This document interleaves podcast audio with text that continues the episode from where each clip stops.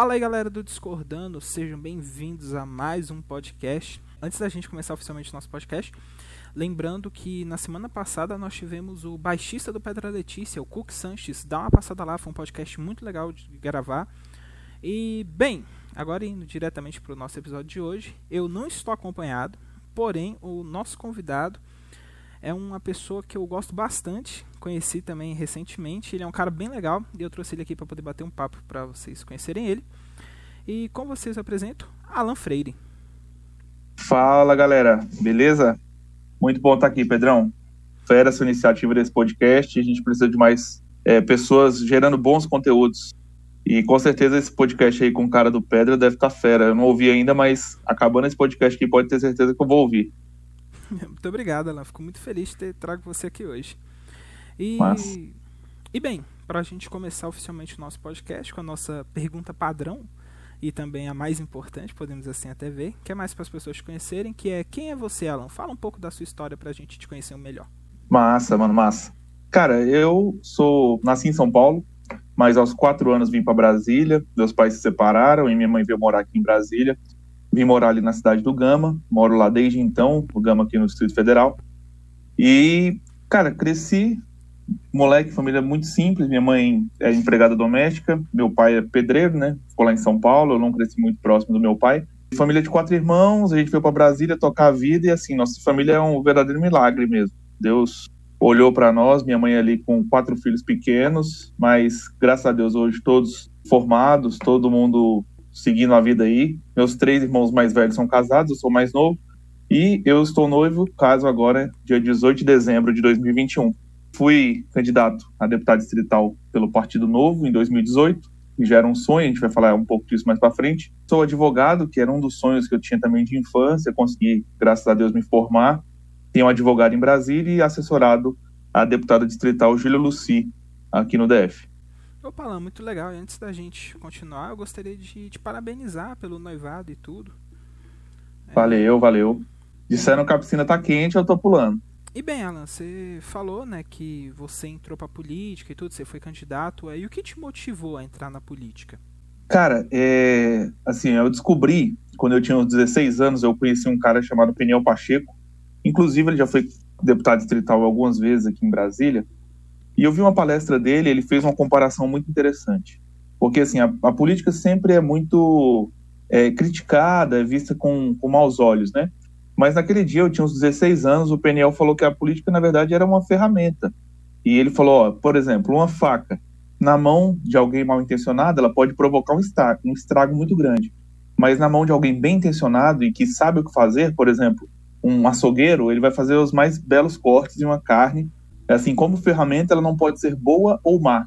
Ela é uma ferramenta que, bem usada, ela vai fazer o bem, e mal utilizada, vai provocar um mal muito grande. Daí, então, eu comecei a me interessar mais por política, acompanhar, ler, e surgiu, desde quando eu tinha 16 anos, essa vontade mesmo de ser candidato, de me preparar. Queria me preparar antes para isso e me formei em direito. Eu tinha uma pretensão, na verdade, de sair candidato a deputado distrital em 2022, ou seja, na próxima eleição. Contudo, o cenário de 2018 ali era muito favorável a novas candidaturas e eu conheci o Partido Novo assim que ele foi criado. Pautas bateram bastante, eu vi que era uma, uma boa oportunidade para que eu pudesse sair candidato, tanto pelo momento quanto pelo partido. E dei então é, a meu primeiro passo na minha caminhada política. E com fé em Deus, o meu objetivo é a presidência da República. Então a gente tem muito chão aí pela frente. Amém, Alan. Espero também. Quem sabe até ser um ministro, então um deputado federal, para poder te ajudar nessa jornada. Olha aí, quem sabe? Deus vai dando os caminhos aí. Amém.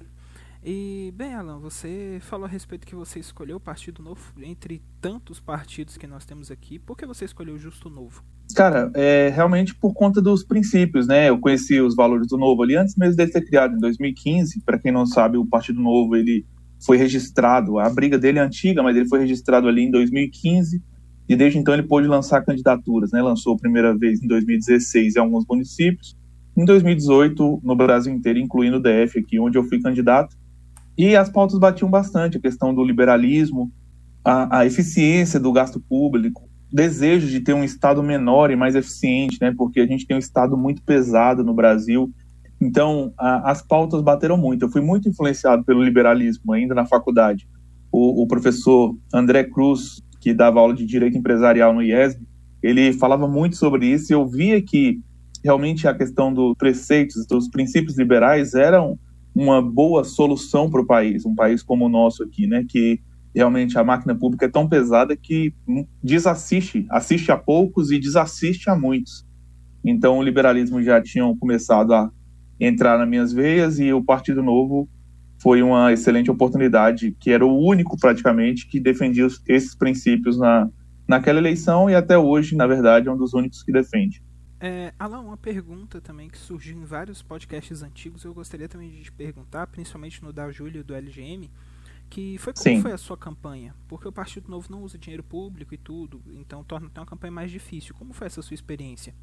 É, é assim, eu, eu vejo que foi algo inacreditável que a gente fez em 2018 ali.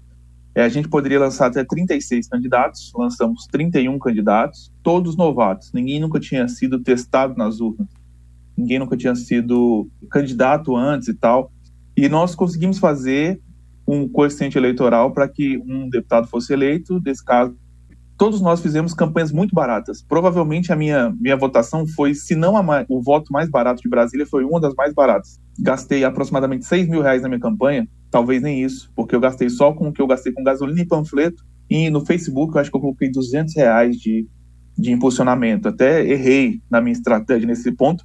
Contudo, o resultado foi extremamente expressivo. Tive 3.375 votos, gastando 6 mil reais. No DF teve campanhas que gastaram 400, 500 mil reais e não tiveram a minha votação. Então, assim como as outras campanhas do Novo, a minha campanha foi extremamente barata e foi basicamente gasolina, panfleto e sola de sapato. Caramba, que legal, Alain, tudo essa experiência de campanha. É... E bem, para a gente poder dar até mesmo um complemento aqui, é, que você falou a respeito da sua campanha e tudo, e no final você acabou não sendo eleito, mas você virou suplente da deputada Júlia. Como é essa experiência de Sim. suplente? É, o que faz? Quais são os benefícios? Como você virou suplente? Explica um pouco para a galera que não entende muito ainda de política. Na verdade, sim, todo mundo que perde a eleição, dentro, por exemplo, os 31 que saiu pelo Novo, a Júlia foi eleita e os outros 30 são suplentes. É, contudo, os que são mais próximos, por exemplo, eu sou o terceiro suplente da Júlia. Então, Caso ela se ausentasse, teria o Jajá, que seria o deputado, depois teria o Cláudio e posteriormente eu seria. Não tem nenhum benefício assim econômico ou, ou nada do tipo, é só essa prerrogativa de, é, no caso de ausência do deputado, ou dos deputados no caso, poder assumir o cargo. No novo, por exemplo, ninguém pode sair, por exemplo, assumir uma administração regional, como acontece em outros partidos, porque tem essa questão da não vinculação do legislativo com o executivo. Então, por exemplo, vamos citar hipoteticamente que a Júlia fosse é, é, nomeada administradora de Brasília ou secretária da mulher. Já já seria o deputado. Ele é o suplente, ou seja, é o primeiro na linha de sucessão. Então, basicamente é isso. Tem algumas questões também de você ser considerado uma pessoa politicamente exposta. Por exemplo, até quando eu vou abrir uma conta bancária, não é qualquer operador do banco que consegue acesso aos meus dados por ser uma pessoa publicamente exposta. Então tem algumas questões assim, mas nada, nada demais. É só essa questão da linha sucessória do mandato. É, Alan, você está aproveitando agora que a gente está falando, né, sobre ser suplente, ser candidato e tudo. Você pretende ser novamente candidato em 2022 e se sim, para qual cargo? Sim, sim, eu pretendo ser candidato para deputado distrital novamente, assim como eu fui é, em 2018. Como eu falei, minha, meu plano político seria para ser candidato a primeira vez em 2022 Contudo, o cenário de 18 foi bom, fui candidato, tive uma votação muito expressiva e com essa votação, inclusive, eu consigo organizar melhor minha base para ser candidato em 2022, tendo uma grande chance de eleição.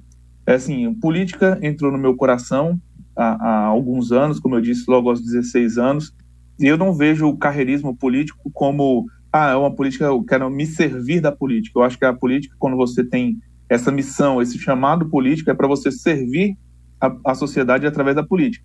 Então essa é uma vocação que Deus me deu e eu tenho, eu vou servir a população do DF, do Brasil, através da política. Então serei sim candidato em 2022 e com fé em Deus serei eleito para poder representar a população do DF.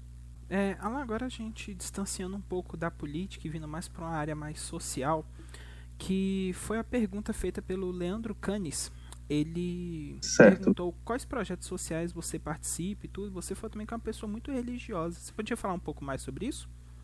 Eu gosto muito dessa questão social. É assim, acho bacana, ajudo alguns projetos e participo diretamente de um projeto social da minha igreja chamado Amor em Ação. É, é muito legal esse projeto, essa ideia, por quê? Porque quando eu tinha quatro anos, que minha mãe veio para o DF, passou bastante rala financeiro, eu tinha quatro anos, tinha uma irmã de oito, um irmão de 11 e um de 12. Minha mãe não tinha grana, como ela diz, ela veio de São Paulo para cá com a mão na frente e outra atrás, saía para trabalhar e deixava água na torneira. Então a gente passou alguma dificuldade financeira, assim. Graças a Deus a gente nunca passou fome, mas passamos, passamos muita escassez. E a igreja a qual nós começamos a frequentar naquela época tinha um projeto chamado Amor em Ação e a minha família foi servida por esse projeto por muito tempo. Ou seja, nós recebíamos cesta básica desse projeto e foi grande parte da complementação da nossa alimentação assim na infância.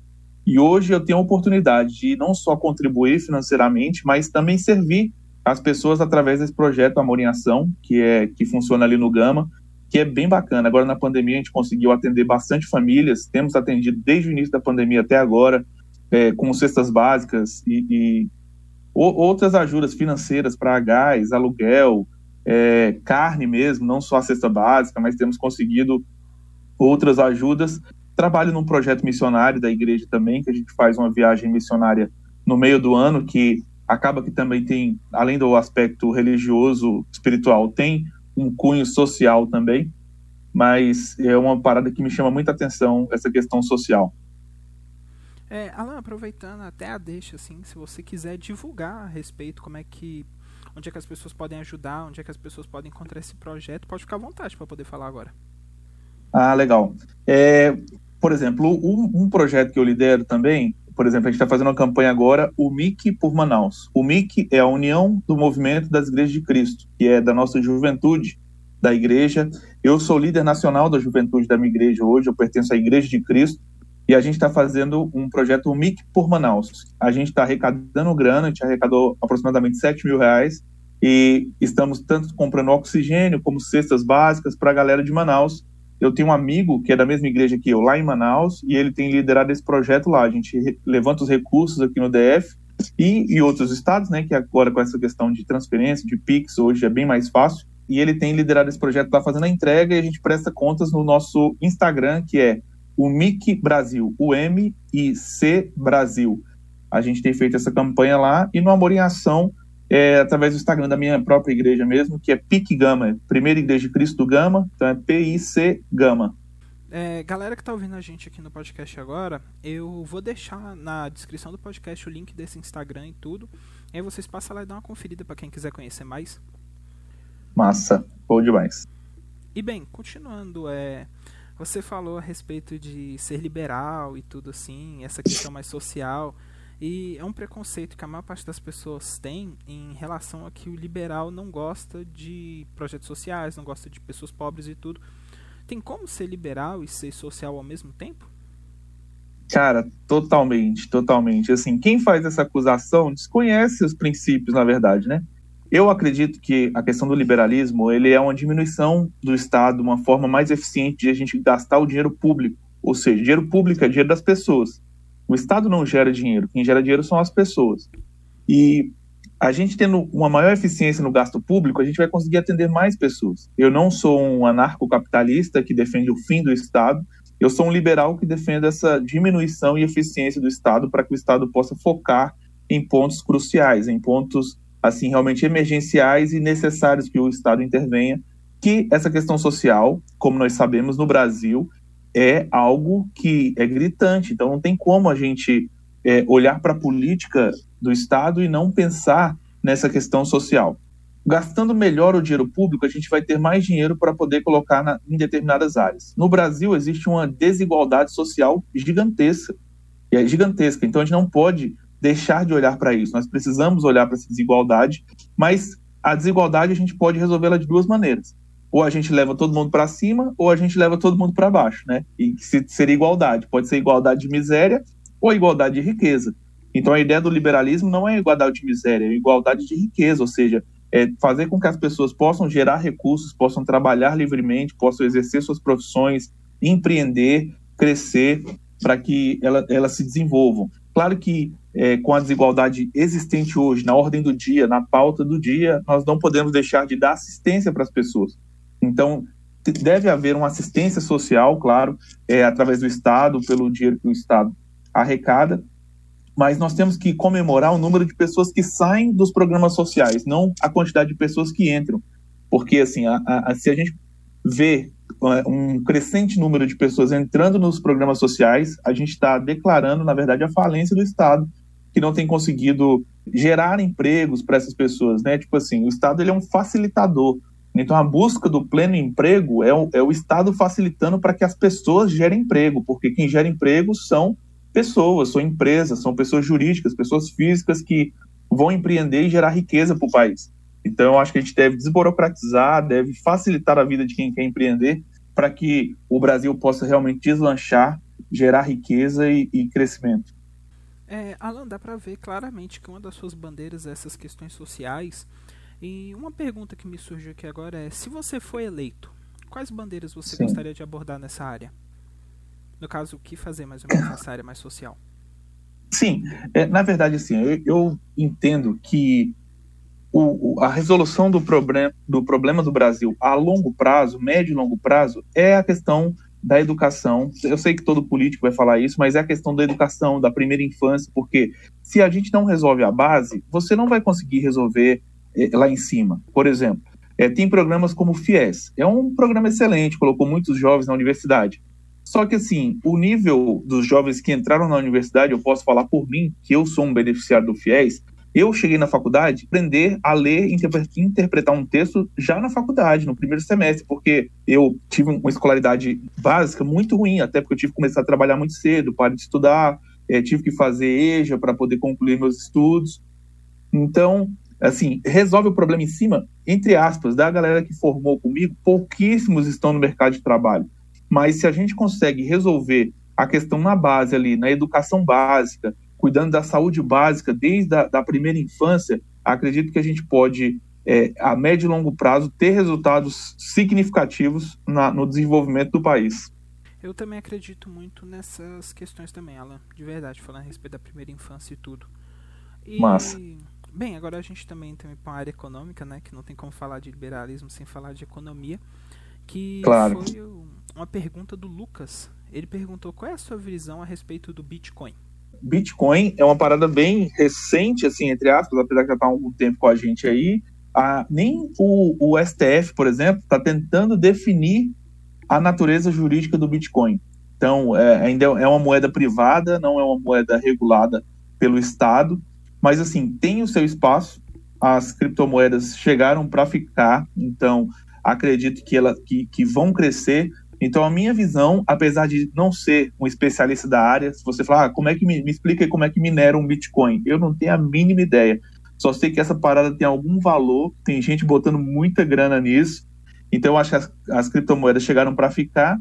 E essa questão da, de definir o que é, que é a natureza jurídica do Bitcoin, se o mercado, se o governo, a forma que vai ser regulado ou não, hoje as pessoas pagam imposto de renda sobre os lucros né, que obtém através de Bitcoin, mas eu acredito que é uma parada que veio para ficar e tudo que vem para melhorar a vida e facilitar a economia, eu acho que é uma desenvolver o, mundo, né, e o Brasil, a gente possa logo ter regulamentação necessária para que seja uma moeda corrente. É, bem, Alan, indo para uma nossa última pergunta aqui do podcast, é, que é a respeito da reforma tributária e também da reforma administrativa.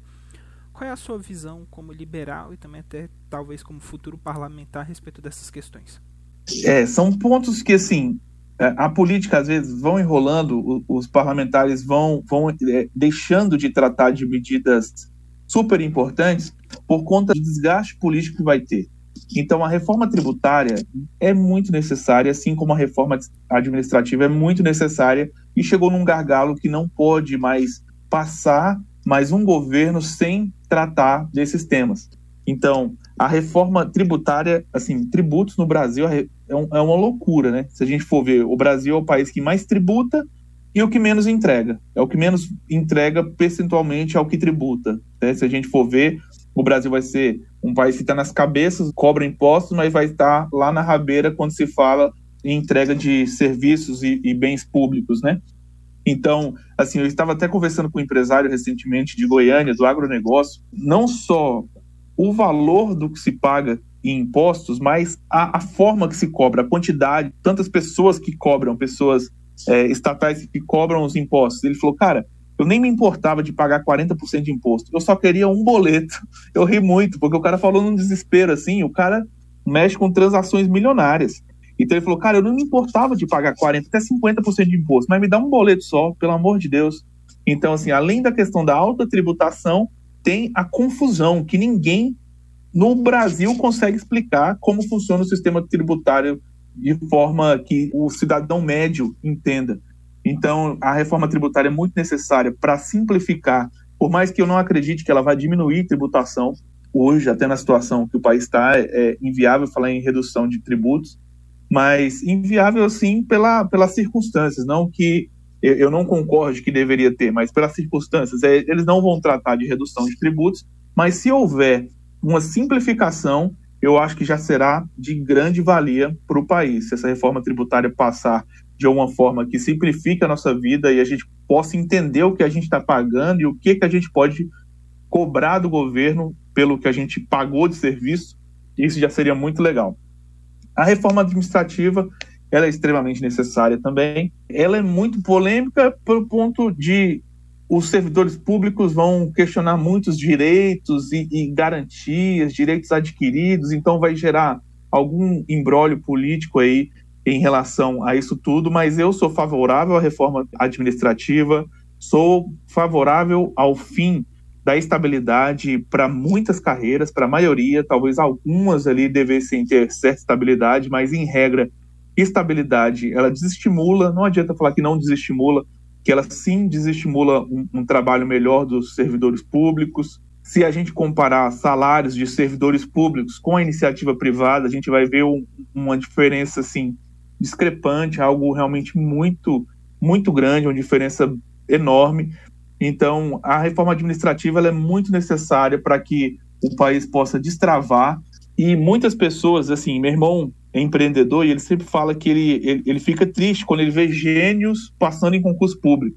E eu tenho alguns amigos muito inteligentes, gênios, que poderiam empreender, crescer, gerar emprego, mas que passaram em um concurso público ali assim que saíram da faculdade, ou às vezes durante a faculdade, estão presos num salário de 3 mil, 4 mil reais, infelizmente vão ficar ali travados por conta da garantia de um salário, né? Então, essa questão da garantia de um salário que dá essa estabilidade, tem um certo benefício, mas, ao meu ver, ela gera muito mais prejuízo do que benefício. Então, é assim, o, o serviço público, ele não deveria ser tão atraente quanto o empreendedorismo, por exemplo, ao meu ver.